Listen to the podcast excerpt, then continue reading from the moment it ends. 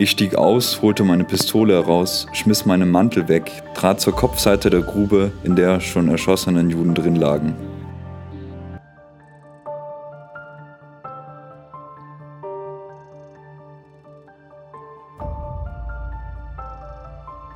Willkommen. Sie hören den Podcast Mali Trostinjet, gemeinsam erinnern. Dieser Podcast wird von Studierenden aus Belarus, Österreich und Deutschland produziert.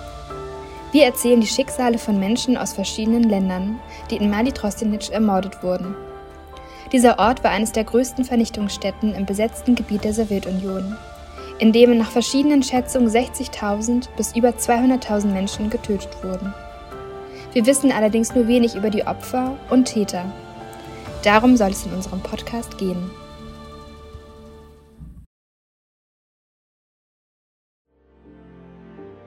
Was kann dazu führen, dass der Mensch einen bestimmten Weg in seinem Leben einschlägt? Erziehung, Lebensweg, Karriere, historische und soziale Vorbedingungen? Leider können wir nur vermuten, warum die Leute ihre Menschlichkeit haben vergessen lassen. Motiv der kollektiven Verantwortung, Persönlichkeitskult oder Ideologie. Nicht nur Historiker, sondern auch Psychologen, Soziologen und Philosophen setzen sich damit auseinander. In unserem Podcast Male Drostenetz gemeinsam erinnern, möchten wir Ihnen eine Gerichtsgeschichte von Georg Albert Wilhelm Häuser vorstellen, der sich freiwillig in die nationalsozialistische Mordmaschinerie integriert hat und zum Koordinator eines der schlimmsten Verbrechen wurde. Die Geschichte eines Mörders beginnt am 13. Februar 1913 in Berlin. Er wurde in die Familie eines Kaufmannes geboren, der Anfang der 1930er Jahre arbeitslos war und später als Reichsangestellter zu arbeiten begann. Diese Zugehörigkeit zur Nachkriegsgeneration, die sofort nach der Niederlage der deutschen Armee in eine schwere Lage geraten ist, und die Herkunft aus niedrigen Verhältnissen förderte das Karrierestreben von Georg. Die Menschen brauchten etwas zu finden, wo sie sich realisieren konnten. Diese Möglichkeit gab damalige Zugehörigkeit der NS-Partei. Die allgemeine Passivität, Militarisierung der politischen Kultur und die in der zweiten Hälfte der Nachkriegszeit begonnene Ideologisierung charakterisierten die Umgebung des zukünftigen SS-Hauptsturmführers. Im Jahre 1936 beginnt Häuser seinen juristischen Vorbereitungsdienst und nimmt an Lehrgängen der Luftwaffe teil. 1938 trat er der Kriminalpolizei bei. Neben der üblichen Ausbildung wurde Häuser außerdem mit der Arbeit der SD und der SS vertraut gemacht. Seine Polizeiausbildung beendete er 1941 als Jahrgangsbester und rückte als Untersturmführer der SS in das Offizierskorps auf. Nach dem Krieg gab er an, erst mit Kriegsbeginn der SS beigetreten zu sein. Er war damals 26 Jahre alt. Bereits im September 1941 befand sich Häuser in Riga und wurde im November nach Minsk versetzt. Anfang 1942 übernahm Häuser eine Unterabteilung der Gestapo, die mit der Vernichtung der jüdischen Bevölkerung sowie der Bekämpfung von Partisanen und Partisaninnen betraut war. Die Dienststelle befand sich im Universitätsgebäude der Stadt Minsk. Es war einer der wenigen noch intakten Großbauten der Stadt. Der Berliner Kriminalkommissar hatte wahrscheinlich wenig Schwierigkeiten, sich in seiner neuen Funktion zurechtzufinden. Der Arbeitskollege Erich Erlinger beschrieb Häuser nach dem Krieg so. Das war ein sehr veranlagter, ausgesprochener Routinier. Andere KDS-Angehörige charakterisierten ihn als Fürst. Er war ein maßgebender Mann auf der Dienststelle. Zu Häusers Aufgabenbereichen gehörte beispielsweise die Entscheidung, wer von den Gefängnisinsassen zu ermorden war. Teilweise erschoss er auch selbst Menschen. Ich schoss mit, zunächst aber auf solche in der Grube liegende Juden, die noch lebten, dann direkt als Schütze mit Genickschuss. Außerdem koordinierte er gemeinsam mit der Reichsbahn die Deportation der jüdischen Bevölkerung und war häufig als leitender Offizier bei Massenexekutionen dabei.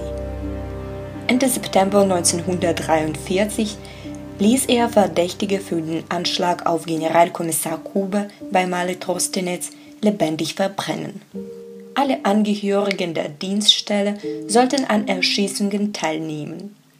Nur im Jahre 1942 hat Häuser an einem Tag mindestens 60 Juden eigenhändig ermordet. Auf die Frage, ob die Zahl 1000 Juden pro Transport richtig sei, antwortete er Ja, diese Zahl stimmt. Die Zahl der von mir erschossenen Juden ist mir nicht bekannt. Ich habe geschossen. Frauen waren dabei, Kinder nicht. Diese nur bei Ghettoaktionen. Seine befriedigende Mitteilung an einem anderen KDS-Angehörigen. So, jetzt haben wir in der Vollzugsmeldung 70.000 erschossene Juden erreicht. Diese Teilnahme an Gewaltexzessen spielte eine wichtige Rolle in dem spezifischen Milieu der NS-Schreibtisch und Direkttäter. Jeder Führer wusste, wo die Exekutionsstelle liegt. Sie stiftete Zusammengehörigkeit, schwor die Gemeinschaft zusammen. So gab es keine Unschuldigen und jeder war mitverantwortlich. Durch diesen Ehrenkodex und die ständige Präsenz von Gewalt wurde sie routiniert und führte zu einer Abstumpfung der Gefühle bei den Täter und Täterinnen. Bei dem kameradschaftlichen Beisammensein mit Getränken, Essen und Musik wurde von der NS-Führung gezielt darauf geachtet, dass die Täter und Täterinnen an Gemüt und Charakter keinen Schaden erleiden. So heißt es in einem 1941 schriftlich ergangenen Befehl Himmlers. In Minsk gab es viele Veranstaltungen dieser Art, beispielsweise Kinovorführungen, Vorträge, Konzerte, Fußballspiele und Kameradschaftsabende in Heimen und anderen Unterkünften. Ich habe immer mein Bier getrunken. Dabei lernte Häuser auch seine spätere Frau in Minsk kennen. Berüchtigt war der massive Alkoholkonsum. Ehemalige KDS-Angehörige beschrieben die Minsker Verhältnisse als Sauhaufen. Nach einigen Wochen als Lehrer in einer Führerschule der Sicherheitspolizei in Westpreußen wurde Häuser im August 1944 zum SS-Hauptsturmführer befördert und in die Slowakei versetzt, wo er erneut an der sogenannten Partisanenbekämpfung teilnahm.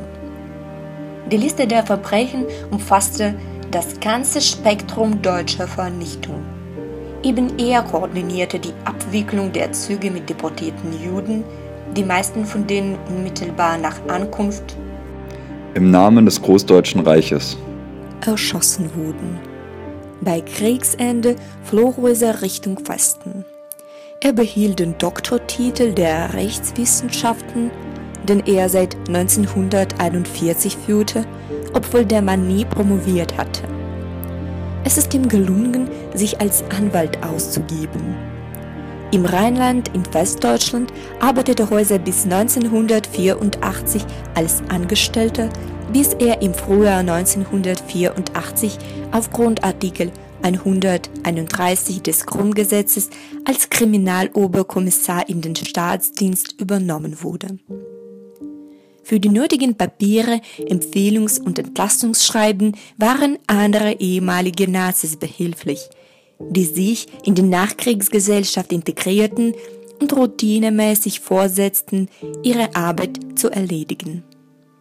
1958 wurde er nach einem Aufstieg auf der Karriereleiter zum Leiter des Landeskriminalamtes von Rheinland-Pfalz ernannt. Mit dieser Position oblag ihm auch die Fahndung nach NS-Verbrechern. In dieser Zeit wurde in der Bundesrepublik eine zentrale Stelle für die Verfolgung von NS-Tätern geschaffen, deren Mitarbeiter bzw. Mitarbeiterinnen bei Ermittlungserfolgen in anderen Fällen auch auf Häuser aufmerksam wurden. Aufgrund seiner NS-Vergangenheit wurde Häuser 1959 festgenommen. Die Ermittlungen gestalteten sich jedoch schwierig. Bei den Vernehmungen von Zeugen bzw. Zeuginnen stießen die Ermittler bzw. Ermittlerinnen darauf, dass die NS-Ideologie und die Kameradentreue für diese immer noch eine große Rolle spielten. Ein späterer Mietangeklagter zeigte sich stolz auf seine damalige SS-Zugehörigkeit. Zu Häuser gaben sie zumeist Positives zu Protokoll. Er war freundlich und nett, stille und zurückhaltende Beamte. Ich hätte nicht vorstellen können, dass er sich an Judenaktionen oder gar an Exzessen beteiligt war. Einzelne Stimmen sprachen aber von einer zunehmenden Verrohung. Der Gestapo-Chef hat sich als großer Schießer hervorgetan. Ein ehemaliger Mitarbeiter des KDS Minsk sagte, Den Häuser müssten Sie mal an der Grube sehen. Am 21. Mai 1963 wurde Häuser wegen Beihilfe zum Mord sowie zum Totschlag zu einer Gefängnisstrafe von 15 Jahren verurteilt. Keiner der in dem Prozess Verurteilten wurde als Haupttäter bezeichnet. Dies sei nur Hitler und sein engster Kreis gewesen. Häuser wurde außerdem zugute gehalten, dass er echte Reue zeige. Als einziger Verurteilte erkannte er das Urteil an, ein Hinweis darauf, dass er meinte, gut davon gekommen zu sein. Er betrieb von nun an seine vorzeitige Haftentlastung. Die Gefängnisleitung unterstützte sein Gesuch mit der Beurteilung. Er war kein Krimineller im üblichen Sinne. Eine neue Gesetzesnovelle nutzend kam Häuser Ende 1969 frei. Versuche von 1979, 1980, ihn für seine Taten in der Slowakei zu verurteilen, scheiterten an mangelnden Ermittlungserfolgen. Er lebte unbehelligt mit seiner Frau in Koblenz. Ihre Ehre blieb kinderlos. Einem erneuten Aufrollen der Ermittlungen entging Häuser durch seinen Tod am 30. Januar 1989. Hier endet die Geschichte des Massenmörders von Trostenetz. Ob Reuser ein Mitläufer war oder in die Ideologie verinnerlicht hat, sind wir nicht imstande zu urteilen. Es ist davon auszugehen, dass das nationalsozialistische Regime und die damaligen Aufstiegsmöglichkeiten seinen Werdegang stark beeinflussten. Es gab auch die Wahl einer Person, die den Weg des geringsten Widerstandes wählte und sich entschloss, den kriminellen Befehlen mit blindem Vertrauen in ihre Richtigkeit zu folgen. Häuser ist einer der berüchtigsten kriminellen Verbrecher in Trostenetz, aber es versteht sich, dass an diesen Verbrechen ganze Massen von Menschen beteiligt waren, die nur ihrer Rechte und ihres Eigentums andere entrechtet und evinciert bewacht, an Haftanstalten ausgeliefert befördert, Aktionslisten erstellt und unterschrieben haben. Ohne sie war das schreckliche Ausmaß der Verbrechen während der Zeit des Nationalsozialismus nicht möglich. Für sie wurde es im Laufe des Krieges irgendwann zum normalen Alltag. Das Nachdenken über die Ereignisse von damals hilft zu erkennen, wie skandallos man aus heutiger Sicht die erleichterte Strafe in Bezug auf die Person nennen kann, die mit der Ermordung tausender Menschen Karriere gemacht hat. Es wird für uns die Frage auf, wie unvollkommen die Mechanismen der Justiz sind, aber auch wie geschützt wir vor der Eskalation der Gewalt hier und jetzt sind. Die Geschichte von Trostenetz und anderen Vernichtungsstätten ist nicht nur der Prozess der Rückgabe der Namen und Biografien den Opfern, sondern auch die Erforschung der Geschichten von Menschen, die auf irgendwelche Weise am Vernichtungsprozess beteiligt waren. Es sind Versuche herauszufinden, was diese Verbrechen ermöglicht hat, um solche Karrieren wie die von Häuser in Gegenwart und Zukunft zu verhindern. Lassen Sie uns mit einem Zitat enden, das von dem jüdischen Schriftsteller und Auschwitz-Überlebenden Primo Levi stammt. Es ist geschehen und folglich kann es wieder geschehen. Darin liegt der Kern dessen, was wir zu sagen haben.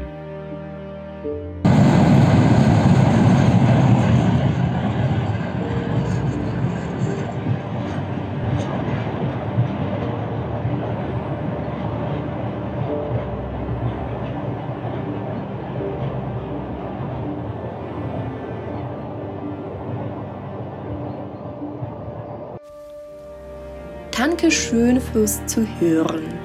Die Folge wurde produziert von Jana Bonder und Daria Iliankova. Abonniert unseren Podcast und teilt ihn mit euren Freunden. Eine neue Folge erscheint am nächsten Donnerstag.